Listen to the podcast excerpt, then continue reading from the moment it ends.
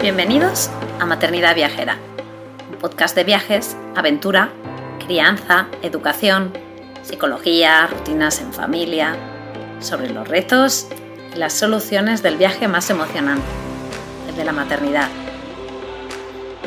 Si este programa te inspira, si te da ideas de viaje, te anima a vivir nuevas aventuras, te reta a salir de tu zona de confort, si te ayuda a mejorar tu pad maternidad generar tu vida o si simplemente te alegra un poquito tus días, te animo a apoyarnos formando parte de nuestra membresía anual.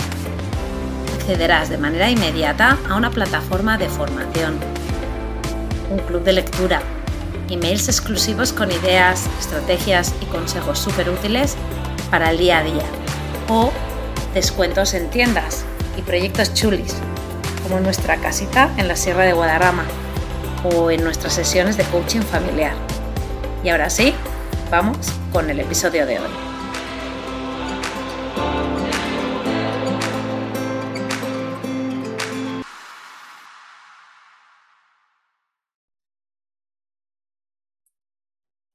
Hola, hola, bienvenidos a otro episodio de Maternidad Viajera. Ya sabéis que estamos en el bloque de, mm, de la tercera temporada llamado Viajar con, Em, después de hacer un poco un repaso de las diferentes etapas de, de viajar con niños y bueno, y varias cositas más, pues hoy hacemos un temazo que, que bueno, pues yo tenía muchas ganas de hablar de viajar con perros. Porque claro, mm, estamos hablando aquí que, bueno, pues esto es maternidad viajera, nos centramos en eh, familias eh, de todo tipo, eh, nos centramos en el niño, ¿no? En, las diferentes maneras de viajar, destinos, historias de madres que, que, pues que nos inspiran también para nosotros viajar. Quizás hemos hablado desde el principio muchas veces, ¿no? Ahora ya lo damos quizá por supuesto de que sí, se puede viajar con niños, ¿no? Eh, se pueden seguir haciendo cosas. Eh, em, pero claro, con perro, pues es que con perro nos encontramos en muchos detalles, en muchos, eh, muchos preguntas que nos hacemos que pueden tocar también esta, estos episodios que hemos hecho, pues de, pues de hablar de, viajar con niños. Y entonces, pues bueno, pues eh, hoy tenemos a una experta en turismo canino que se llama Mercé. Hola, Mercé. Hola, encantada. Me hace mucha ilusión estar aquí. Sí, bueno, a mí también muchísimo. eh, Mercé Jiménez García es la autora, junto también con Miguel, de mm, primero pues del proyecto Turismo Canino, eh, pero que después eh, ya esto, la, página web de Turismo Canino y luego encima tienen dos libros que están súper chulos. Em, uno se llama eh, Buen Camino Peregrino, Guía del Camino de Santiago con Perro. y luego el otro, que es Pateando el Norte, Dog Trip, Pateando el Norte de España con tu perro. Y bueno, yo le explicaba un poco a ella cómo la descubrí. Yo la descubrí en la casa del libro, que Álvaro me dijo, ostras, esto tiene que salir en el podcast. Y aunque me costó un poco encontrar a Merced, pues, pues mm, la verdad que desde que, desde que pues conectamos, a través de Instagram, pues ha sido súper fácil y súper rápido. Y yo ahora me sé que vamos a hablar y vas a estar hablando tú muchísimo durante el, episodio, pero mm, me gustaría que un poco explicaras cómo ha sido tu proceso, porque claro, Mercé también es mamá, también es mamá y es mamá viajera. Y entonces quiero que expliques un poco cómo ha sido, qué vino primero, vino primero food, vinieron primero los niños, ¿qué pasó? Mercé. Pues lo primero, eh, el primero que vino fue Food, fue nuestro primer perrijo. Eh, nosotros lo adoptamos en 2014, eh, ya lleva ocho años y medio con nosotros viajando, entonces cuando lo adoptamos nosotros viajábamos en pareja, tampoco habíamos tenido muchísimo tiempo de viajar en pareja porque llevábamos dos años juntos y nos habíamos ido a vivir hace ya cinco meses, pero eh, bueno, se cruzó en nuestra vida y decidimos adoptarle. Entonces, la verdad que es que nosotros viajábamos mucho, pero es que además es el hobby que más nos gusta y que más disfrutamos haciendo juntos. Y una vez Food llegó a nuestra vida, mm, pues surgió un poco de manera natural el decir, ostras, ¿y, ¿y qué hacemos? Mm, probamos a viajar con él. Y es verdad que de aquellas no había tantísima información. De hecho, nosotros empezamos a viajar con él. Nuestro primer viaje de vacaciones fue una Semana Santa, meses después de adoptarle a Toulouse, ya nos fuimos a Francia y hemos seguido viajando mucho. Y hasta 2016 no me abrí una cuenta de Instagram, ¿no? Con el nombre ya de Turismo Canino. Y en 2017 creé la página web, pero ya llevamos como un tiempo viajando con él. Vimos que, era muy interesante compartir nuestra experiencia viajando con perro, porque como no era algo que viéramos muy habitual, aparte que eh, el perro como miembro de la familia, siento que es un poco de nuestra generación y no tanto de la generación de nuestros padres, que era más un animal de compañía en casa y ya está. Eh, pues decidimos eso, crear el canal para poder explicar nuestras experiencias, pero también nutrirnos de las experiencias de los demás y crear comunidad para saber pues dónde podemos viajar, eh, buscar nuevos destinos, etc. Y a raíz de ese proceso, en 2018 me quedé embarazada de mi hijo Lucas, lo tuve en 2019 y el año pasado pues tuve a mi hija Elena. Entonces hemos ido viajando pues en pareja, con perro, con un bebé con un niño y un bebé. De la marinera, estás en el punto álgido. Madre mía, no te aburres, ¿eh? No, eso no. y encima que, bueno, pues eh, tanto tú como tu pareja, pues que tenéis eh, vuestros trabajos, ¿no? Que, que al final, pues bueno, pues siempre añade en el día a día. Se me ha olvidado antes decir, y añadiendo con lo de coger inspiración, Em, que tenéis un podcast también. O sea, que tienen un montón. Si vais a la página web de Turismo Canino, eh, podéis ver ahí un montón de historias de, pues de, de, pues como hacemos nosotros también, ¿no? Pues inspirar a, maneras de hacer, ¿no? Maneras de moverse, maneras de, de, de, incorporar, ¿no? a, a tu perro pues para los viajes y que eso no, sea, no sea un impedimento, ¿no? Eh, una carga, ¿no? Así que os animo mucho pues eso, a ir si tenéis perro o queréis o estáis pensando pues que vayáis a ver qué episodios tienen y, y, bueno pues, pues coger inspiración. Así que sí, un poco hablando un poco del, del tema del como el proceso, pues aquí claro, cada uno pues en el punto que esté porque habrá muchos de vosotros que sí que mm, habréis vivido el mismo proceso que, que Merced, ¿no? Eh, tener el perro y después eh, añadir a la ecuación eh, los niños, pero habrá, habrá, muchos también que estéis en el punto ese en el que sois una familia y decís, ostras, quiero un niño, quiero un perro, pero ahora no sé si es el mejor momento. Ostras, quiero seguir viajando, pero ¿qué va a pasar? ¿no? Entonces aquí vamos a Em, desglosar un poco todas las dudas quizás que incluso yo podría tener, ¿no? Eh, que yo no, nosotros no tenemos perro, em, en, en, ayudarnos un poco a tomar la decisión y lanzarnos o no según pues lo que tú nos estás contando, ¿no? Em, entonces, si quieres, podemos empezar con un poco con el tema de los alojamientos, ya ni siquiera del transporte, ¿vale? Vamos a pensar simplemente que vamos en el coche eh, y luego ya hablaremos un poquito, pero alojamientos. Eh, siempre hablamos un poco de que si hotel, apartamento, em, tema camping. Em, ¿Qué peculiaridades tiene cada uno de estos eh, a la hora de, ir con, un perro? Pues, a ver, en general, primero, para buscar alojamientos, eh, por suerte ya sí que hay todas las páginas generalistas de alojamiento siempre tienen la opción de filtrar por admite mascotas. Eso ya a nivel de buscar alojamientos es de las cosas como más sencillas de encontrar. Aunque haciendo un apunte, siempre recomiendo no igual reservar desde páginas generalistas en las que no te especifica la normativa de admisión de perros, sino que siempre ponerte en contacto con ellos para preguntar exactamente qué tamaño de perro, qué número de perros, cuál es el suplemento que cobran por mascota, porque eso te puede cambiar muchísimo el presupuesto que tú tengas de viaje. Muchos, muchas veces no te ponen suplemento, igual luego son 10, 15 o 20 euros por mascota y noche, entonces tenerlo en cuenta. Y luego también existen páginas especializadas como eh, Travel Wow, viajando con tu mascota, eh, Pets Travel, así que, que ahora se vengan a la cabeza en la que ya están más focalizadas alojamientos con perro eh, y entonces ya te, especifique mejor la normativa, la normativa y sea más em, fácil de encontrar.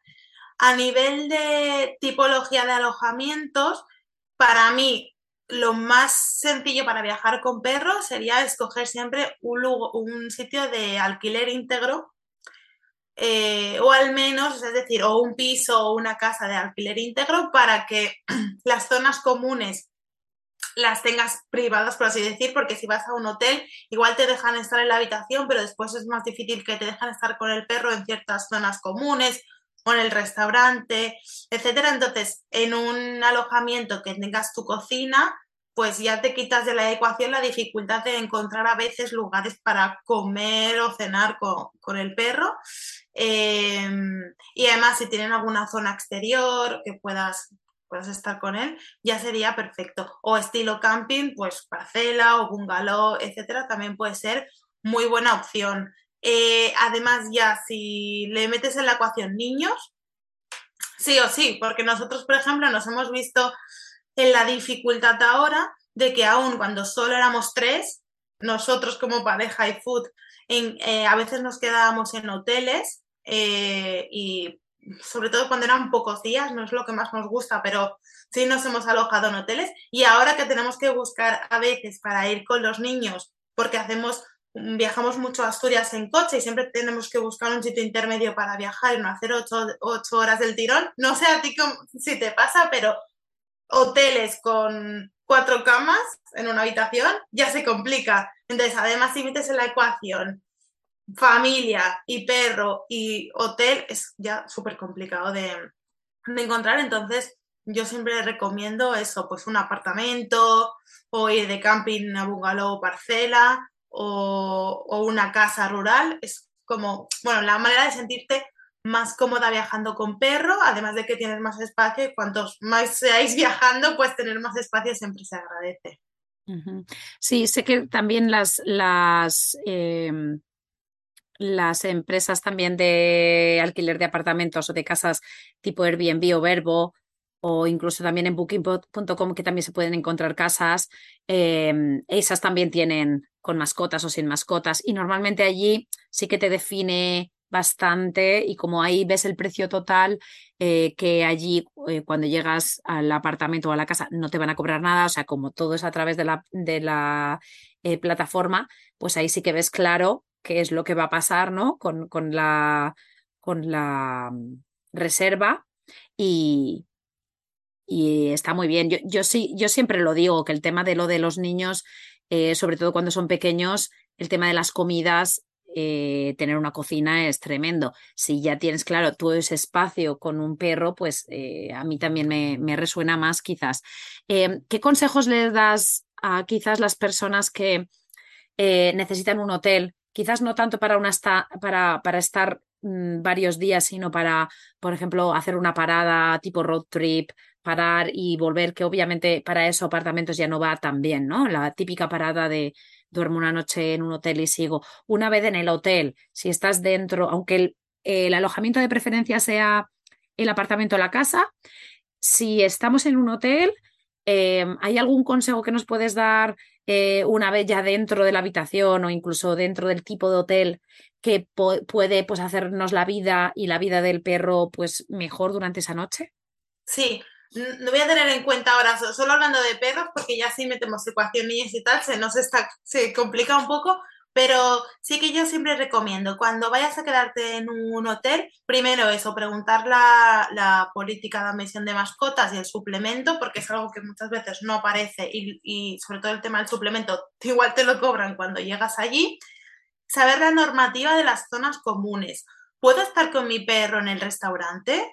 Si no puedo estar en el restaurante, ¿puede, hay una terraza en la que pueda comer con él? Si no hay terraza o estás viajando en época que no se puede estar en terraza porque hace muchísimo frío, el perro se puede quedar solo en la habitación para que yo baje a desayunar, a cenar o a comer o lo que sea, o qué es lo que hacemos nosotros.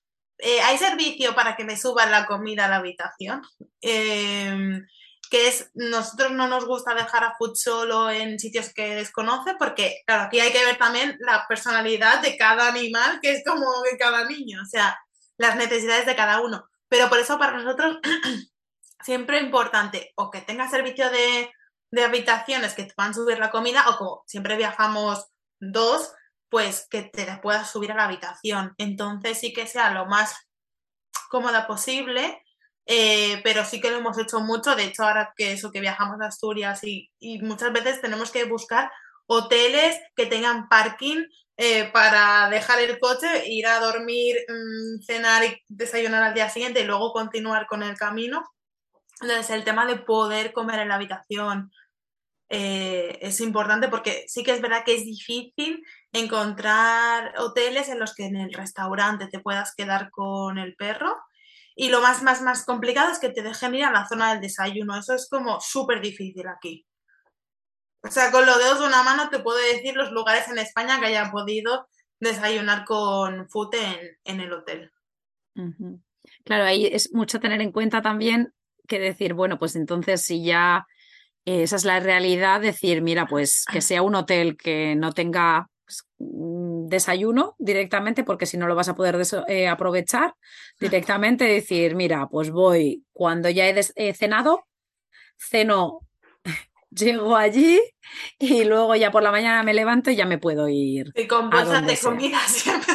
Efectivamente, pero que allí no, no, no, la vida de, de, viajar también en un hotel con niños pequeños también es un poco así. Yo toda la vida he estado viajando con, con bolsas de comida, o sea, bolsas de comida, nevera, o sea, sí, a mí eh, para eso, ese, o sea, que ahí en ese sentido no cambia mucho, ¿no? Quizás añadir ahí en la ecuación decir, pues hombre, si hay un, si hay un lugar que, que, que tenga desayuno y no puedes aprovecharlo, o si sois eh, más de un adulto, también podría ser, se me ocurre a mí, la idea de ir a comer en turnos. También lo hemos hecho, sí. Efectivamente, pues te vas tú con eh, te vas tú sola y así tienes tu momento tranquilo de desayuno. Y luego te quedas tú con Food y eh, su padre se va eh, o su madre se va con, pero que es, se me ocurre a mí que igual diría, pues mira, eso es una posibilidad. Es que de hecho esto seguro que sale más adelante, pero por si se nos olvida hablando, que el hecho de turnarse viajando con perro es muy habitual, sobre todo con niños y perro, porque hay planes que son incompatibles, luego podemos entrar. Y al principio era como, ostras, nos tenemos, bueno, tú te quedas con el niño y yo con food, y era como, al principio lo ves como, jo, rollo, pero luego hay que darle la vuelta y ver la parte positiva. Y, y bueno, también es un momento para estar, uno esté con los niños y el otro con, con, el perro y también aprovechar esos momentos de dividirse y de, estar más tranquilo, la verdad. Yo me acuerdo que unas vacaciones que fuimos a la, a la Cerdaña y yo estaba embarazada de Elena y a la piscina no podía ir, no podía entrar food. Entonces, pues Miguel se iba con Lucas a la piscina y yo me quedaba durmiendo food en el alojamiento. Pues ya está, se puede dividir y hacer planes para todos los gustos de dar la vuelta a la tortilla, ¿no? Que, que yo creo que es un poco quizás las frustraciones también de cuando cambiamos de nuestra vida a tener eh, hijos y tenemos que amoldarnos a ellos, ¿no? Porque obviamente es el, la situación y, la logística es diferente, pero es cambiar, darle la vuelta a la tortilla y verlo como una oportunidad eh, que hay veces que es súper complicado, que hay veces que dices, me voy sola, pero eh, te hace pues evolucionar como persona, ¿no? Y, conocerte y conocer cosas que quizás antes no harías. Em, que desde esta situación de repente te ves forzada a hacer y te das cuenta de que te gustan, ¿no? Yo ahí voy a poner un poquito eh, dentro del, contexto ¿no? de objetivo aire libre, ¿no? que siempre hablamos de que, que si con los niños, el tema de parques, tema naturaleza, tema espacios em, amplios, ¿no? Eh, ¿no? no es que no puedas ir a una ciudad, pero es verdad que el tema de la naturaleza te da una libertad también a ti como padre, ¿no? es mucho más seguro quizás. Bueno, el caso es que aquí tú metes en la ecuación a los perros y yo veo que son totalmente compatibles con esa mirada, ¿no? La mirada de decir, vamos a dar espacios, ¿no? Eh, libres al, desarrollo del niño, ¿no? Pues también ahí añades a food y, yo creo que encaja bastante bien, ¿no te parece? Sí, sí, de hecho de los, eh, los planes de naturaleza son los como eh, los que tienen mejor cabida los dos mundos, los niños y, los perros. Aunque yo soy amante de las ciudades a tope, pero bueno, pues que mm, ver que hay otro tipo de mm, lugares que quizás son más amigables con este tipo de situaciones y que, y que nos dan una maravilla de experiencias eh, diferentes a la de la ciudad, pero igualmente eh, aventureras, ¿no? Em, entonces, hemos pues, em, hablado de los alojamientos un poquito y mm, ahora has nombrado ya varias veces comer, ¿no? Pero vamos a seguir por esa línea. Has hablado de comer en los hoteles, pero ahora vamos a pensar que estamos un día de turismo y necesitamos entrar en un restaurante. ¿Qué pasa con el tema restaurante y la comida? ¿Y qué otras alternativas hay también para podernos organizar el día eh, llevando y aprovechando con el, con el perro el día entero, ¿no?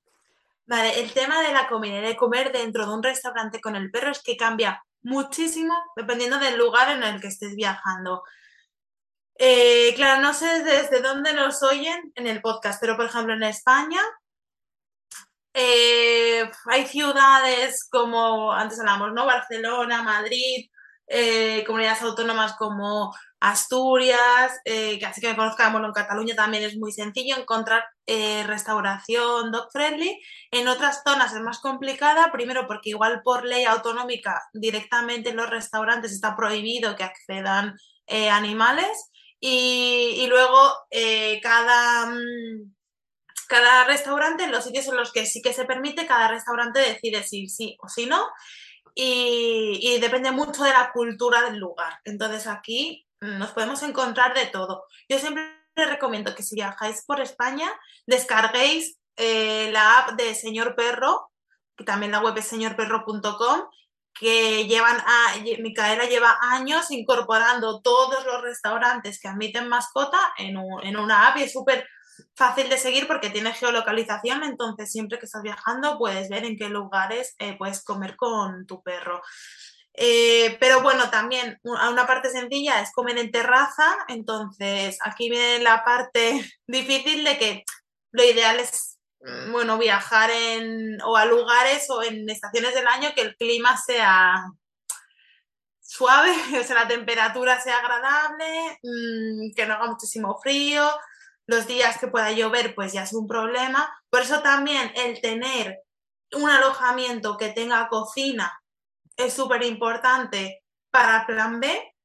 Y luego nosotros también lo que hemos hecho muchas veces es hacer picnic y llevar comida o, hecha de, casa o y, comer y comer fuera. Cuando solo viajábamos con food, íbamos mucho de terraza y no teníamos tanto problemas y las cenas casi siempre sí que las hemos hecho en, ya en el alojamiento, porque igual que los peques, pues el perro también todo el día afuera se acaba cansando, entonces sí que es verdad que le hemos dado mucha importancia al alojamiento también porque era un sitio de base y de descansar y que lo usábamos bastante para descansar. Eh, pero en el, para las comidas eso, pues o comer terraza o consultar qué lugares se puede comer dentro o hacer picnic o incluso depende de, del plan. Nosotros, por ejemplo, estas vacaciones en Cerdeña, que muchos días hemos estado en camping, pues igual hacíamos alguna cosa por la mañana, comíamos en el bungalow, luego igual algo por la tarde, cenábamos en el bungalow, entonces un poco, bueno, te tienes que organizar de, distinta manera. España, porque es vuestra eh, experiencia más amplia, ¿no? Eh, yo, por ejemplo, yo sé que aquí en Estados Unidos en general no está permitido por ley general y que sí que es verdad que, que no está permitido eh, en general, o sea, como ley general, pero que luego, obviamente cada restaurante hace sus, sus, normas especiales y que luego el tema de eh, los patios, las terrazas, allí eh, es otro, otro mundo diferente, ¿no? Pero sí que, claro, yo ahora pienso, ¿y qué pasa, Mercedes, si yo pienso dejo el perro fuera? Mientras que yo como. Yo creo que eso es impensable. No se o sea, no se me pasa por la cabeza a mí, creo que a nadie que tiene perro. Igual en otro país, no sé, igual que también en, ¿no? en Copenhague se deja a los niños durmiendo fuera mientras tú comes, pero yo creo que, o sea, ni se me ha planteado porque aquí es, yo creo que es muy impensable, no lo ves, no ves a perros fuera, no sé, yo creo que, que no, nunca me lo habría planteado, la verdad. A ver, a mí yo, sí que me lo planteo por el concepto de que yo no tengo perro. Entonces, tú, una, una vez que yo si tuviera el perro, igual pensaría, ostras, yo no, no. Pero al no tener perro, pues a mí se me ocurren cosas que igual a ti, ya estando en la situación, ¿no? igual otras familias pueden escucharnos y decir, ah, no, pero es que eso se deja fuera y ya está, ¿no? Y tú ahora ya lo has dicho bien claro, o sea, no, se me pasa, no. Aparte que, primero, que yo, o sea, el perro lo pasa mal. O sea, realmente tú le dejas ahí y te vas y no sabe dónde está, o sea, él sufre. Y no, yo aquí en, Barcelona alguna vez he visto algún perro mientras eh, fuera, que es súper raro ver, mientras igual el dueño está comprando en el supermercado tal, y están súper alerta y muy pocas veces ves un perro tranquilo esperando. Eh, yo creo que ellos lo pasan mal, porque de repente te vas y, y encima si tienes igual un perro que es adoptado, como en nuestro caso, que ya lo han abandonado alguna vez, pues como para dejarlo ahí e irte, yo creo que lo, pasaría más. Alguna vez lo que sí que hemos hecho eh, es que se hacía muy mal tiempo y hemos tenido que parar a comer, sobre todo en áreas de servicio, porque esto sí que ya también es complicado, porque es verdad que en áreas de servicio no te dejan entrar con perro, digo en los restaurantes al lado de gasolineras, etcétera, eh, por necesidad dejar a Food dentro del coche y nosotros comer un momento vigilando el coche, porque él sí que se ha quedado, se ha quedado bien. Pero ya te digo, eh, han sido en muy contadas ocasiones, igual haciendo frío, o sea, claro, en verano con calor no, pero igual en invierno que nos ha tocado viajar en Navidad y es que no hemos podido hacer otra cosa, alguna vez lo hemos hecho en algún área de servicio muy pequeñita pero, y luego que también es, es peligroso porque se, te lo pueden, se lo pueden llevar al perro, o sea, te lo pueden robar. Entonces, mm, yo creo que eso... Que... El supermercado, eso yo sí lo he visto, pero sí es cierto que los dueños siempre están como muy atentos. Y el del coche también lo he visto. Em, el dejarles con la ventanita un poquito bajita y para que ellos no puedan saltar fuera, pero que les de entre aire y lo que tú dices, no dejarlos en verano porque ahí el coche siempre es efecto invernadero y es... Sí, no, no, en verano es muy peligroso, o sea, no se puede hacer. Pero en algún momento que hemos tenido que hacerlo porque no podíamos, eh, por lo que fuera, sí que, pero nada, muy, o sea, igual ha pasado dos veces en todo el tiempo que llevamos con foot en los ocho años. O sea, que yo creo que ahí, si necesitas dejar al perro para hacer algo que te apetezca hacer sin él, lo ideal es que cojas un alojamiento en el que puedas dejarle, eh, porque por normativa te lo permitan, y luego que tú sepas que el perro no lo pasa mal, eh, quedándose allí, y, más que dejándolo en la calle atado mientras tú comes. Creo que esa sería la alternativa. De hecho, Mira, por ejemplo, estas vacaciones, nosotros, mm, las últimas que hemos hecho, hemos hecho algunos cambios con respecto a, los planes y la logística, porque de repente hemos ido uno más, ¿no? Entonces, este verano hemos viajado con un niño de tres años, una niña de casi un año y nosotros. Y, y, hemos ido a campings donde había piscina. Y hasta ese momento, porque los perros nunca están permitidos en la piscina de. En las piscinas, a veces te los dejan tener en la zona igual de césped o así, pero normalmente tampoco. Entonces, por ejemplo, eh, fuimos a un camping que había una piscina con toboganes y tal, y normalmente siempre nos hemos dividido en la piscina, pero también, claro, eh, Lucas nos decía, yo quiero ir con los dos, y también a nosotros nos apetece hacer planes de niños. Entonces, justo durante el último año, al cambiar de coche para viajar los cinco, tenemos un coche nuevo, Futa ha pasado a viajar en el transportín, en el maletero, hemos, o sea, hemos acostumbrado a Food al transportín, que ha sido un proceso bastante largo en casa, luego en el coche, y Food se quedaba siempre bastante, o sea, nunca le dejábamos en un hotel mm, ni en ningún sitio que él no conociera solo porque lo pasaba mal, pero a raíz de tener el transportín, en estas vacaciones lo que hemos hecho es el transportín llevarlo al bungalow y, él, y con unos premios y tal le dejábamos dentro mientras nosotros nos íbamos a la piscina. Y así se ha quedado súper bien.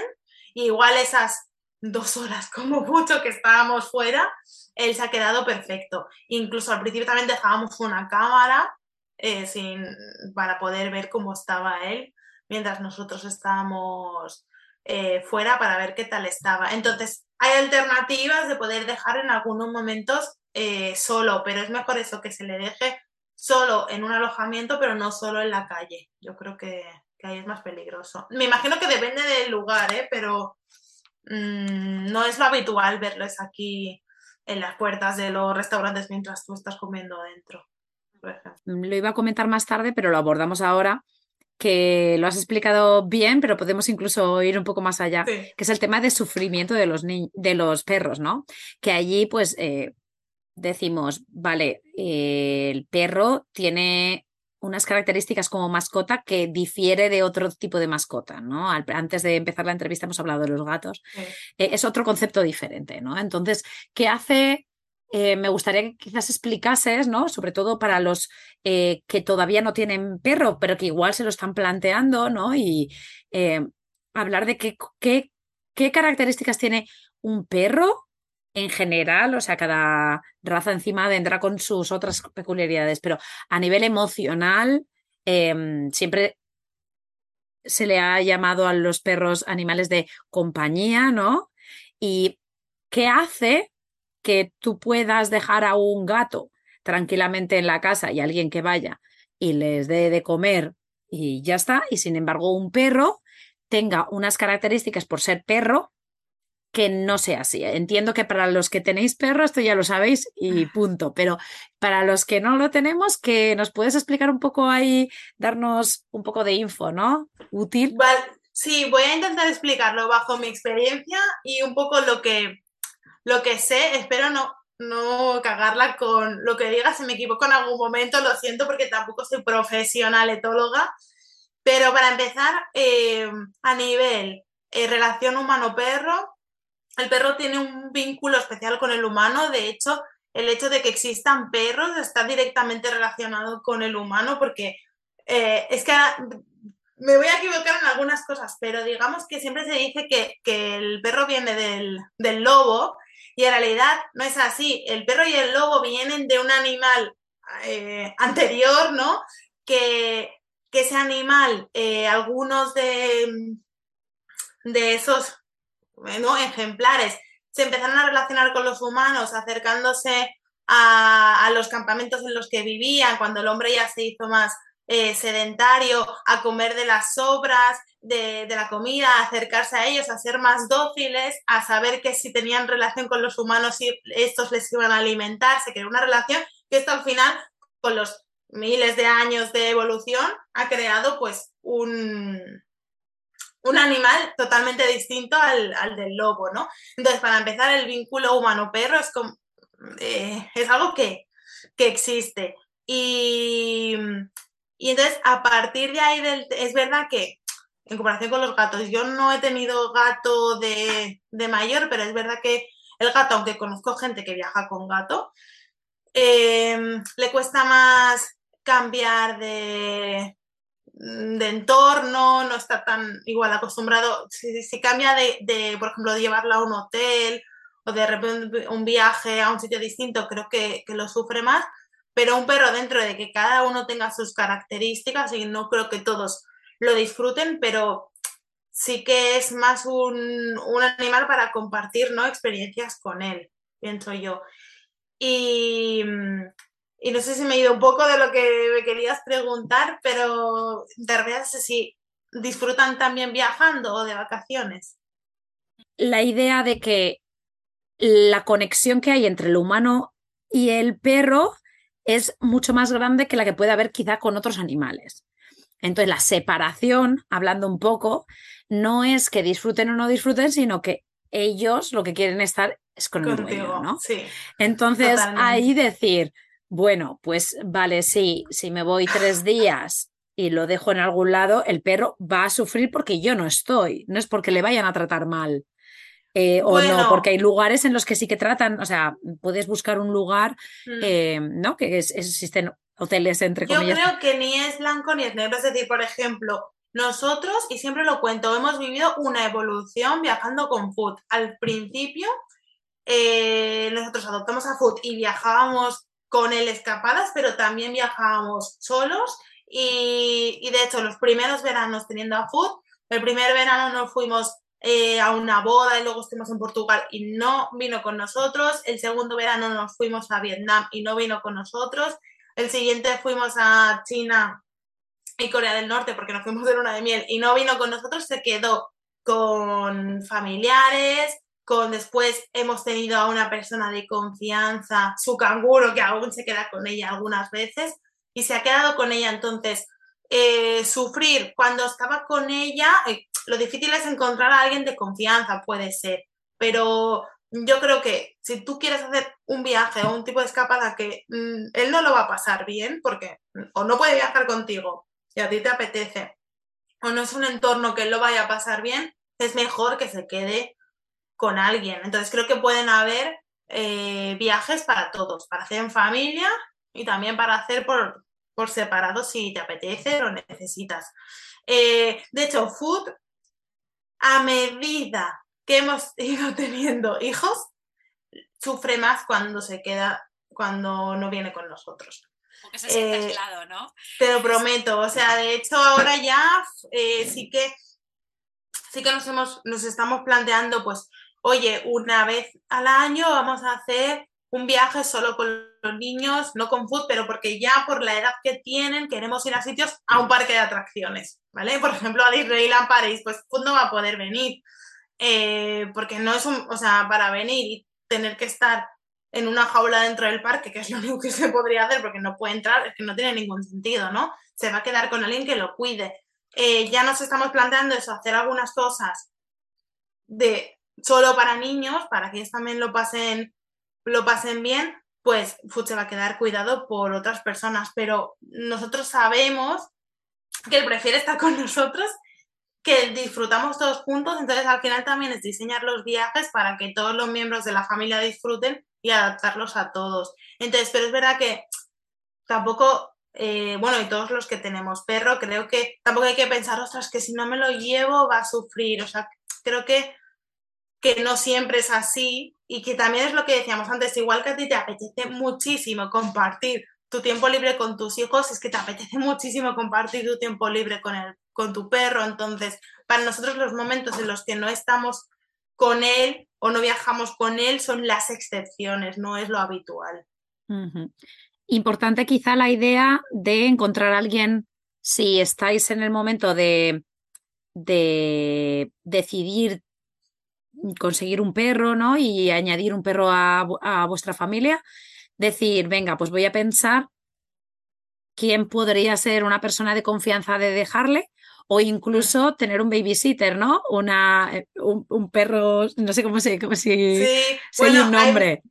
Hay, páginas y todo que nosotros en su momento utilizamos, utilizamos eh, pero al final, eso muy al, al principio de adoptar a Food, eh, también se ha quedado con familiares, pero desde hace ya muchos años, eh, con una chica que además se dedica a esto. Claro, exacto. E, el, tema es decir, alguien que se dedique a eso, que sepa, que tenga la sensibilidad de, el conocimiento que, que, le sirva y que luego el mismo perro la tenga como una persona también de confianza, ¿no? Igual que... además mm. nosotros hemos hecho adaptación, quiero decir, la primera vez que se quedó con ella, primero fuimos a conocerla. Después eh, estuvo una tarde con ella. Después ya una vez se quedó una noche hasta que ya, porque eh, se quedó igual un fin de semana. O sea que también ha habido una adaptación. Y es que es verdad que ahora también ya tiene 10 años, es más mayor, a raíz de haber metido a los peques, sí que es verdad que lo pasa peor, el último viaje lo pasó peor cuando se quedó con, con ella. Antes nunca miraba atrás cuando se quedaba era como, bueno, adiós, no quería venir, o sea, porque para él es una persona que le quiere, le cuida y no sufre estando con ella. Eh, pero sí que últimamente es como que ya miraba hacia atrás. Eh, entonces, como, bueno, eh, pero hay que encontrar, es lo que tú dices, sí que hay que encontrar a la persona, el lugar que se pueda quedar con, con él si tú, si tú no puedes o necesitas hacer un, un viaje que, que no sea dog friendly tiene, pero tiene sentido, ¿no? Porque uno siempre piensa quizás en familiares, pero el saber que existe la posibilidad de que hay gente que se mm, dedica a esto, ¿no? Y entonces, pues bueno, pues, pues eh, ir a por ello, ¿no? Intentar encontrar a alguien y una vez que, que la hayas encontrado, pues saber que puedes realizar otros planes. Y ahí es cuando yo salto un poco a lo que has comentado un poco de, de, Euro Disney o de Disney World. Em, ¿Qué planes podríamos decir se te vienen a la cabeza que serían incompatibles, que además es una palabra que has utilizado antes? ¿Qué cosas son incompatibles con perro? Em, y al contrario, ¿qué plan sería perfecto para un perro, no? Con niños. Pues eh, aquí también primero quiero decir que a la hora de planificar un viaje en familia, eh, igual que cada miembro tiene sus necesidades, también cada perro tiene sus necesidades, entonces no es lo mismo probablemente lo que te diga que va a ser mi viaje perfecto con Food que con otro tipo eh, de perro. Por ejemplo, un viaje ideal igual para hacer con niños y perros es ir a la playa, siempre encontrando una playa canina, pero por ejemplo Food no lo disfruta mucho la playa. en nuestro caso, pues lo hemos hecho alguna vez, pero tampoco es lo que más le apasiona, pero sí puede ser un, un buen lugar. Em, sitios que son incompatibles para hacer con niño y perro, pues eso, parques de atracciones o parques acuáticos. O, incluso igual no tiene que ser cerrado, pero por ejemplo, un sitio que donde haya una feria, probablemente el perro lo sufra muchísimo los ruidos, sea muy bullicioso, puede ser que lo pase mal. Em, museos, Sí que ahora nos hemos dado cuenta alguna vez viajando que hasta quieres entrar en algún tipo de museo con los niños, pues con perro no puedes. Y, luego al nivel de mm, naturaleza sí, pero por ejemplo parques infantiles no. Muchos parques infantiles están vallados y no pueden entrar los perros. Entonces, al final también nos hemos encontrado a veces de que cuando haces turismo con niños, ir a los parques es una de las cosas que haces, ¿no? Cuando haces también turismo de ciudad. Y, entonces, si hay columpios, normalmente en esa zona tienes que dividir, porque el que los niños si quieren estar en los columpios, aquí en España, ¿eh? que siempre está el cartel de perros, ¿no? Eh, pues, pues no puedes estar. Entonces nosotros también intentamos ir a parques y jugar a la pelota o en unas zonas en las que sí que esté permitido también eh, que foot esté. Y para nosotros eh, es verdad que la naturaleza, el ir a un sitio a hacer un picnic, pasear por un lago, rutas cortas, eh, son para nosotros experiencias muy guay para hacer con perros y niños, pero también te diré que yo estoy en un punto en el que yo disfrutaba de la naturaleza con food de una manera que ahora no puedo porque nosotros éramos de hacer rutas senderistas. Y ahora, eh, ahora con Lucas y Elena no podemos. Y aparte, por ejemplo, a Lucas tampoco no le gusta mucho que tenemos mochila ¿eh? para hacer excursiones y cuando era más bebé sí, pero ahora estamos en una fase de tres años que es como, es que ni quiero ir a la mochila ni quiero que me pongas a caminar un montón y voy a ir a mi ritmo.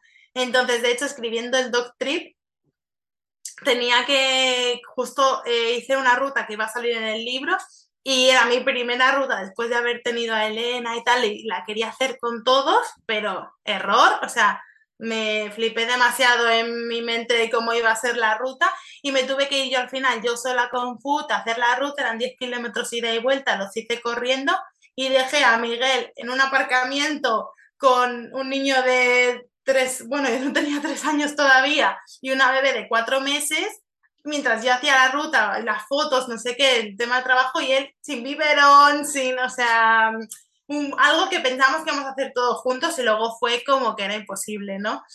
Entonces, yo creo que el tema naturaleza lo disfrutaremos también un poquito más cuando los niños sean un poquito más grandes, porque ahora tampoco es que podamos hacer, o sea, puedes ir a un sitio de naturaleza, pero no moverte muchísimo, o al menos con nuestros hijos ahora mismo, que cada niño es un mundo. Y de los viajes así que hemos disfrutado más últimamente, eh, bueno, estas vacaciones en Cerdeña fueron muy chulas y, también las últimas así de, del año pasado, que es ir igual a pueblos. O sea, un poco el ciudad pequeña pueblo, porque tienes la opción de tener naturaleza cerca, pero también tienes una parte urbana que puedes disfrutar dando paseos, eh, visitas culturales por el exterior, eh, si hay trenes turísticos muchas veces te dejan subir con el perro o algunos cruceros en barco, por, por el río también te dejan subir con perro. Entonces, si no, si mm, quieres un punto intermedio que pueda ser un plan chulo para toda la familia, creo que una ciudad población pequeña, cerca de un entorno natural, es como el lugar perfecto que puedes encontrar un poco de todo. Muy bien. Has hablado del tema de la naturaleza y es que, claro, también te tengo que decir que es que es verdad que con un, con un niño de, de, ni un año y tres, claro, el tema de senderos, si eres, si eres de largas, es complicado, pero te digo que en poco tiempo ya estás allí. claro, es que es eso, es que depende, es que de hecho para mí lo difícil es viajar con niños, porque además... Eh, Claro, cada vez que te pones a planificar un viaje, cuando lo haces con perro, toda la experiencia que tienes del viaje anterior te sirve para el siguiente, pero con niños no. Porque están creciendo todo el tiempo y van cambiando. Entonces, es verdad que la parte de perro me parece más sencilla de aprender de los errores, por así decir, o de lo que te ha ido bien, replicarlo. Pero cuando, a mí ahora lo difícil de planificar el viaje me parecen los niños, porque es verdad que Food, por ejemplo, es un perro que se va haciendo mayor y sí que ahora sí que vamos a tener que empezar a cambiar algunas maneras de viajar, pero que no son incompatibles con tener hijos, pero sí que es verdad que veo una evolución y que hay que hacer algunos cambios. Pero con niños hay que hacer cambios, o sea, si viajaste hace cuatro meses, ahora tienes que hacer ya cambios. Entonces eso es lo que me parece complicado realmente. Y por eso también eh, ahora estamos en el momento de esas incompatibilidades a veces de, de que nos hemos planteado, bueno, pues una vez al año haremos un viaje solo de niños. O, por ejemplo, a veces eh, Miguel tiene, mm, o sea, Miguel es de Oviedo, eh, ir hasta allí en avión, siempre tenemos que dejar a Food aquí y los horarios son malísimos, casi siempre en Navidad, siempre vamos en coche para que Food pueda venir, pero durante el año lo que hacemos a veces es encontrarnos en Madrid en un punto intermedio para poder ver a la abuela y estar con la familia. Eh, y Food no puede viajar en AVE. Bueno, ahora está haciendo pruebas pilotos aquí en España, pero que es súper difícil encontrar eh, billete y súper carísimo. Entonces, estamos yendo sin Food. Mm, eh, pues hay momentos en los que ahora nos, tenemos que dividir un poco, porque a veces no podemos viajar todos juntos. Es, es cierto total el tema de lo de las, las diferentes etapas de los niños, como van cambiando en todo, ¿no? En movilidad, en, exigencias, en. Es que es, es, si tú estás planteándote un viaje y estás planeando un viaje de aquí a cuatro meses, pues tu niña que tiene uno y tu niño que tiene tres, pues ahí vais a notar una diferencia, ¿no? igual cosas que tú ya del viaje anterior, que es hace tres meses, pues eh, estoy totalmente de acuerdo con eso. Y claro, entonces tú ahora estás mm, diciendo que erais capaces de hacer ciertas cosas con el perro, pero sin embargo ahora no vais a poder hacerlas con, con ellos, ¿no? Entonces, claro, eso es un ajuste continuo a ir viendo qué es lo que se puede y qué es lo que no se puede y otra vez volver un poco a darle la tortilla, ¿no? Ver la vuelta a la tortilla, el ver qué, qué es lo que sí que puedo y pues bueno, las expectativas, siempre hablamos por aquí que las expectativas hay que o bajarlas mucho o mandarlas a, una caja olvidada eh, ir sin unas expectativas muy claras o muy ambiciosas para que todo se disfrute simplemente del estar, ¿no? Y no tanto de, conseguir cosas, ¿no? Em, has hablado ahora, y lo ligamos con quizás con el último grande bloque, que es el tema de los medios de transporte, ¿no? Has hablado del transportín en, tu coche cuando os cambiasteis, has hablado del tema ahora de aviones, has hablado un poquito de también del AVE, pero ahora podemos hablar un... Ah, y has nombrado también eh, Cerdeña, que entiendo que fuisteis con el, con el ferry. Sí. Entonces es otro medio de transporte para que nos hagas ahora un poco un repasito, quizás con un poquito más de detalle de cada una de ellas, ¿no? Pues bueno, la mejor manera para viajar con perro es el coche, porque es la única en la que no tienes ningún tipo de limitación, eh, porque nadie te va a imponer una limitación. Sí que es verdad que haciendo un resumen muy, muy cortito, sí que hay una normativa que hay que cumplir, pero que en España básicamente la normativa de la DGT te dice que el perro no puede interferir con el conductor y no puede, no puede molestarle. Entonces es verdad que sí que sabes que está prohibido que el perro viaje suelto por el coche, no puede viajar suelto ni puede estar en la parte delantera del coche, porque eso sí que te pueden multar si el perro por algún motivo interfiere con el conductor. Pero no hay ninguna normativa que te diga cómo tiene que viajar el perro para que viaje seguro. O sea, digamos que la normativa protege al conductor y a los pasajeros por si hay un accidente porque lo trata como un bulto más, ¿vale? Dentro del coche, pero no te dice cómo debe viajar él para que esté seguro. Sí que se han hecho algunos eh, crash test que se llama y entonces sí que se recomienda que el mm, perro viaje como en tres maneras. He atado, o sea, con un arnés eh, especial de coche que se, y que se ata con una correa que se ata al arnés y al cinturón de seguridad. Hay algunas que son de un enganche y hay otras que son de doble enganche, que lo atas al cinturón de seguridad y luego tienes otra correa que lo atas o a otro cinturón o al ISOFIX.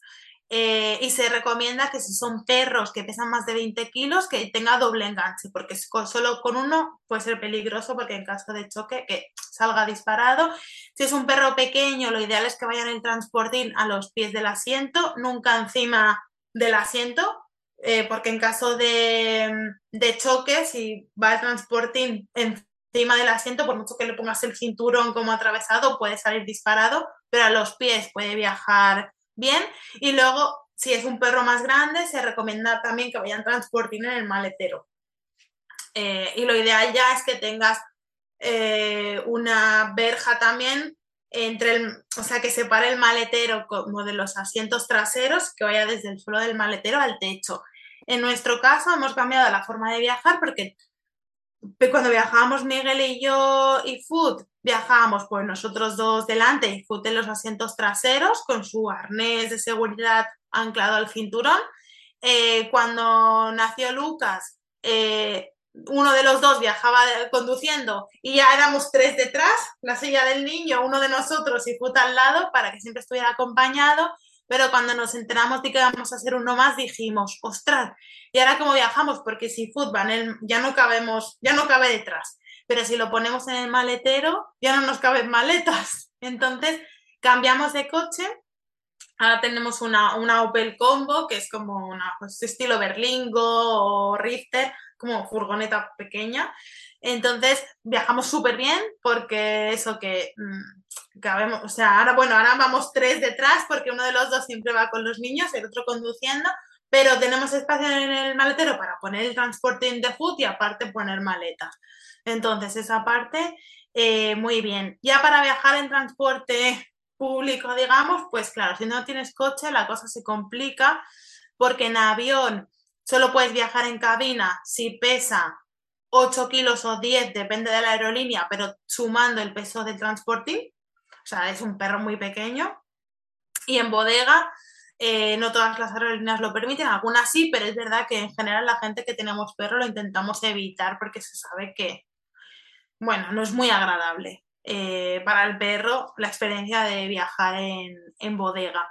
Y luego en tren, en cercanías puedes viajar sin problema, pero en media distancia, larga distancia y alta velocidad no se puede viajar con perros grandes. Son perros de máximo 10 kilos que quepan en un transportín y lo puedes poner pues a los pies o encima de tu regazo.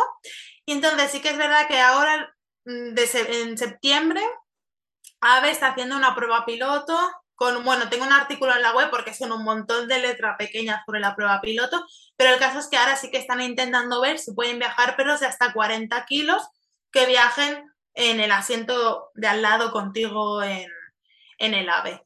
Eh, pero bueno, es una prueba piloto que sí que se están vendiendo algunos, pero es carísimo también viajar con, con ellos. Y por otro lado, los que se están poniendo muchísimo las pilas, esto es en España, perdona que te corte, porque en otros países de Europa puedes viajar perfectamente con perros grandes en cualquier tren, ¿vale? Pero España y Reino Unido es los, los que tenemos la peor política para viajar con perro. Y luego los que se están poniendo muchísimo las pilas son las navieras, porque prácticamente creo que ya todas te permiten la opción de viajar en camarote con tu perro. Y nosotros, y luego también, pues algunas te dejan viajar en la zona de butacas si tienes perros pequeños. Eh, depende de la, de la compañía, también puedes viajar sin pasaje y que tu perro te acompañe y puedes estar en las zonas comunes con el perro, pues las zonas exteriores o en las zonas interiores en las que sí que está permitido. Entonces, nosotros este verano nos apetecía mucho hacer un viaje como, decir exótico, se quiere hacer de no muy exótico, pero queríamos salir de España, queríamos irnos a, lejos, pero a la vez era como, ostras, nuestra primera intención era ir a, Holanda, que lo teníamos pendiente, pero eran muchas horas de coche y aparte, claro, si quieres hacer paradas, suma las noches de hotel eh, también, entonces a nivel de presupuesto. Y al final decidimos ir a Cerdeña porque sí que son 13 horas de viaje, pero al hacerlas en un camarote, pues bueno, parece que es distinto, ¿no? Que no lo vives igual y es una experiencia también chula para hacer con los niños. Y la verdad que súper bien el viaje. Metimos el coche en el barco. Entonces, a la ida fuimos de noche y a la vuelta de día. Y, y justo he publicado ayer, publiqué un post sobre viajar en Grimaldi Lines con perro, con toda nuestra experiencia, toda la normativa, y yo lo recomiendo un montón. Y luego es que viajar a Italia con perro es para mí de los mejores destinos porque es súper dog friendly y allí no te tienes que preocupar porque te dejen o no entrar a comer en un restaurante con tu perro porque lo raro es que te digan que no. O sea, es un lugar increíble para viajar con perro. Entonces es un poco el tema de transportes y es verdad que cuando mm, tienes que hacer algún viaje largo, que en coche son muchas horas, te dificulta el tema de viajar con, perros y niños, porque, por ejemplo, en, junio tuve que ir a la Feria del Libro de Madrid, que, claro, Madrid está aquí al lado en AVE, pero en coche son seis horas. Y, tenía que ir con Food y, claro, también quería ir con los niños y por tema de logística acabamos yendo un viernes yo con los niños sola en el AVE y Miguel seis horas seguidas con Food en el coche para poder llegar el viernes por la noche todos. Y nos quedamos ahí el fin de semana y el lunes que era fiesta aquí volvimos todos juntos en coche porque como que ya teníamos todo el día para hacer esas seis horas, pero la logística para ir fue tremenda porque eso, en el momento en que no puedes viajar en alta velocidad con el perro, hay muchos destinos que, que estarían súper cerca y que lo podrías hacer en un fin de semana y que la logística te lo complica mucho el tener que viajar tantas horas en coche. Cuando tienes peques, también. niños muy pequeños. También mucho si ya tienes adolescentes o tienes niños, hombre, ya es, cambia totalmente, ¿no? De todas maneras, yo ahora yo lo que pienso es que me, me, si yo tuviera ahora un perro, ahora yo me iría a la página web tuya, que yo sé que tenéis una pestañita de destinos. Y un poco ver, ¿no? Ver cuáles son las experiencias de otra gente. Y ahí también un poco por eso lo del podcast y tal, ¿no? Ah. Ver cómo eh, estas cositas que nos estás explicando aquí, pues cómo decir, ostras, pues yo no sabía que Italia era un destinazo con perros. Desde luego, a nivel familiar, Italia es un destinazo. Yo no te digo más cuando me estabas hablando de Grimaldi, que nosotros hemos ido tres, fuimos tres años seguidos, tres veranos seguidos con Grimaldi de, mm, de Barcelona hasta, hasta Cerdeña y de allí luego seguimos por viajes por Europa. En mm. vez de volver a Barcelona, una vez volvimos a Génova, otra vez nos bajamos a Sicilia y otra vez cruzamos a Roma. O sea que hemos hecho tres maneras diferentes de viajar en tres años, siempre tirando para Italia, por, porque es que, mm, y bueno, y Cerdeña nos encantó y el plan del Em, del ferry nos, nos, pareció fantástico. O sea, te estoy hablando de niños pequeños, porque justo era los tres primeros años de Nora, que es la pequeña, o sea, cuando ella tenía 0, 0, 2 con el mayor, 1, eh, 3 y 2, 4. O sea, eso mm, nos encanta, pero que lo que te digo, que las características de tener perro también, ¿no? Pues decir, oye, venga, voy a ver qué es lo que ha hecho Merce y su familia y voy a copiarme o inspirarme o ir a través de esos viajes que la gente, otra gente ha hecho, em, guiarme para hacer yo lo que me apetezca, ¿no? Pero yo creo que un poco lo de informarse es la clave, ¿no? Para no que no te venga un poco el boom ese de decir, ostras, con lo que me estoy encontrando, ¿no? Porque hablando un poco de las diferentes características de los, de los lugares, pues hablar ahora de tener en cuenta si vas de viajes de, por Europa, pues que Reino Unido, España, que hay otros países que mejor. Eh, yo, por ejemplo, sé que en Estados Unidos, así como te digo que, que a nivel legal el tema de los restaurantes, pero luego tú pides permiso y y vas a, y vas a encontrarte diferentes respuestas que están fuera de la legalidad, ¿no? O sea, me refiero que no, que depende más del, sentido común de la persona que te encuentras delante. Y ahí pasa con el tema de los coches, porque yo aquí está, vemos cada día eh, perros que están sin atar, que están en el, en el acompañante, con la cabeza saliendo del, y aquí no pasa nada. Eh, no te digo yo, yo no me sé las normas, pero al día a día, yo sé que hay em, diferentes normas y diferentes maneras de quizás hacerlas cumplir esas normas o de ser un poco más em, laxo, ¿no? Y, ahí está el tema del concepto de, ser pet friendly o, hmm. dog friendly o no, ¿no? Y, y yo creo que, que, bueno, pues tener en cuenta, ¿no? Hacer una, eh, la ecuación que he nombrado antes, ¿no? Este, añades un perro o tienes perro y añades niños, ¿no? Y ver que, bueno, pues que cada, cada característica, cada uno tiene unas características diferentes, también en la época en la que está, también el tamaño del perro, ¿no? Porque ahí estamos un poco también eh, mezclando todo toda la raza de los perros y las edades de los perros, y ahí obviamente va cambiando. Conocer el perro que tienes y a raíz de de ese conocimiento y de saber cómo es, pues poder hacer cosas o no.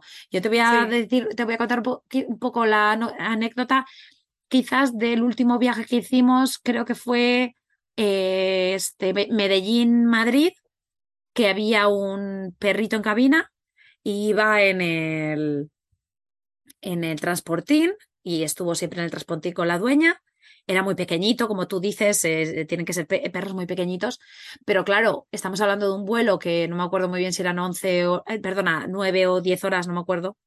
Em, y claro, cuando salió, el perro era como la felicidad absoluta. Obviamente se estuvo allí muchas horas metidas dentro y, la dueña estaba pegadita a él, pero aún con esas, pues claro, pues es un, es un, es un trauma quizá para el perro, ¿no? Yo, por ejemplo, ahora nosotros que vivimos en Estados Unidos, sé que hay muchas profesores que también se vienen aquí a vivir y se traen el perro. Luego ya, obviamente porque te vienes a vivir, pero eh, ya luego tienes que ver un poco, pues eh, me voy un fin de semana aquí, voy en la Semana Santa, me voy allá, pues ahí hay que ver, ¿no? Porque es diferente. Puedes hacer bueno, yo, que al diciéndome esto me he acordado que y había un podcast justo que, a una pareja, es que ahora está menos activa en redes, pero tiene una cuenta que se llama All Weekend Travel y viajan con un bichón maltés y es pequeñito. Ellos han estado Jordania, Costa Rica, em, en el Tíbet, o sea, es que, es que han estado en todo el mundo con el perro y pegándose esas horas de viaje y aún así, o sea, lo ha disfrutado eh, muchísimo. O sea que también si tienes un perro pequeño, lo que tú dices, todo esto que te estoy diciendo, puedes hacer viajes incluso en avión con niños y, perro, claro. Sí, bueno, pues un poco también lo que a mí me pasa, que yo, por ejemplo, con niños, eh, cuando veo que tengo una semana, pues con pequeños, eh, me refiero, quizás para, para una semana, 15 días, ir en un avión en un, en un trayecto largo, pues igual sí que lo hago, pero mm, tres días o cuatro como lo hacía antes, pues no lo voy a hacer, ¿no? Entonces ya el ir viendo la cantidad de tiempo también que vas a pasar en los lugares y si ese esfuerzo de viaje te va a valer la pena el tiempo que vas a estar allí, ¿no? Mm. Eh, y bueno, pues un poco ir viendo y lo que tú dices, ¿no? Conocer a tu perro y ver eh, que, que, él disfrute también eh, junto con toda la familia y ver eso, que compense un poco los destinos que tú te apetecen, ¿no? Con los que quizás pueden ser mejores para uno u otro, ¿no? Pero em, quizá la conclusión un poco del, del episodio yo diría, para los que estamos menos familiarizados o, o que no somos expertos ¿no? En, en, animales de compañía, el decir, ¿tienes perro? Claro que se puede. Hay muchas maneras, muchos destinos, eh, simplemente pues hay que tener en cuenta eh, pues las características tanto del perro como del lugar donde vas, informarte mucho, yo leería muchísimo eh, y allí de esa manera pues intentar compatibilizarlo con la edad en la que tienen tus hijos, ¿no? Y ahí poder pues hacer un balance, ¿no? Para que todos estemos felices. Sí, totalmente. Al final, cuantos más miembros en la familia, es que ya sabes, pues más complejidad tiene la organización de las vacaciones porque siendo perro o humano, intentas que haya espacio para todos, ¿no? Y que hayan planes que nos guste hacer a todos juntos, algún plan será más pensado para los peques, algún plan será más pensado igual para el perro y algún plan es más pensado para los adultos también, o sea, y entonces es un poco encontrar el equilibrio y al final yo creo que lo que se, disfruta de las vacaciones es pasar tiempo en familia, entonces también creo que eso es lo, importante y en ese sentido también es cuando decíamos si disfruta o no, eh, es que el perro disfruta de estar contigo, igual que en familia disfrutamos de estar juntos, aparte las vacaciones es un periodo en el que estás mucho más relajado que en el día a día y es un momento en el que te ayuda eh, a reforzar el vínculo con tu, con tu perro, también en pasar más tiempo juntos, em, el tiempo es de más calidad porque estás más descansado, relajado, haciendo cosas que te gustan. Entonces es un poco eso, sí. Yo animo a todo el mundo que si está pensando en tener un perro en la familia, pues que no sea simplemente un animal para estar en casa y ya está, ¿no? Sino que se comparta también el ocio y el tiempo libre con, con él. El mensaje está más que claro. Yo creo que ha quedado un episodio súper útil y, bonito, ¿no? Hablando un poco de, la compatibilidad y lo de, lo de al final em, tener una familia, ¿no? Da igual el formato que sea y que el perro es, parte de la familia, ¿no? Mm. Y, y si lo tenemos es para disfrutarlo. Y luego quizás mandar un mensaje, ¿no? A la gente que se lo está pensando, pues de que realmente es una decisión que conlleva ciertas, eh, ciertos cambios en la vida y que por favor que la gente que quiera eh, conseguir un perro y añadir un perro a la familia, pues que lo haga con todas sus consecuencias y que por favor lo del abandono de los perros que no que se pare, ¿no? Un poco. No sé si por ahí quieres tú mandar algún mensajito. Bueno, es que creo que al final el hecho de que lo consideremos un miembro más de la familia, ya eso, es, esa relación, ese vínculo va a hacer que nunca lo abandones. O sea, em, no sé, yo creo que... Que no es un juguete. Claro, que quien abandona a un animal es porque no tiene ese vínculo y probablemente tenga un problema, eh, porque es inhumano hacer eso, pero... Mm, eh, que, sí, que es que tener un perro que no es un juguete, además que un perro vive, luego se te hace corto, pero que son muchos años, o sea, que realmente es algo para mucho tiempo, que es verdad que, que te pasa un poco como cuando tienes hijos, quiero decir, que obviamente aunque decidas tener un perro y pienses lo que puede ser, hasta que no lo tienes no vas a saber lo que es pero que, es una responsabilidad y que tienes que estar eh, preparado para esa responsabilidad y para todas sus consecuencias. Exacto, así que bueno, pues un poco con ese mensaje que lanzamos, para los que os estéis pensando, pues igual, oye, os hace un empujón eh, para ver que se puede viajar con perros también. Eh, yo os animo a, seguir a Turismo Canino en Instagram. Eh, vuelvo otra vez a que vayáis a su página web y para que os inspiréis tanto con el podcast como con los artículos que tiene.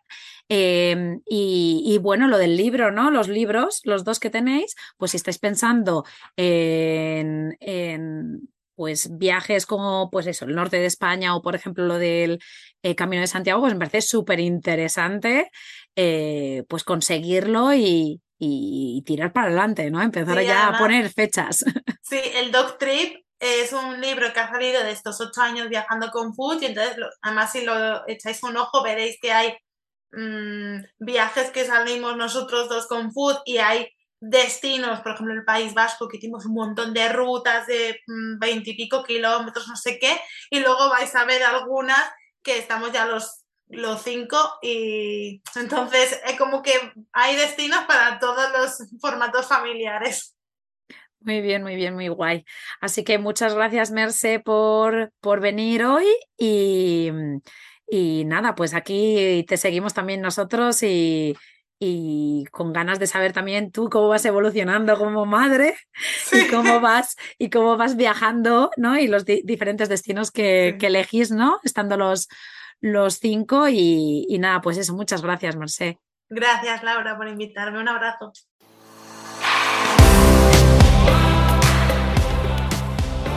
Gracias por quedarte hasta el final. Espero que te haya gustado.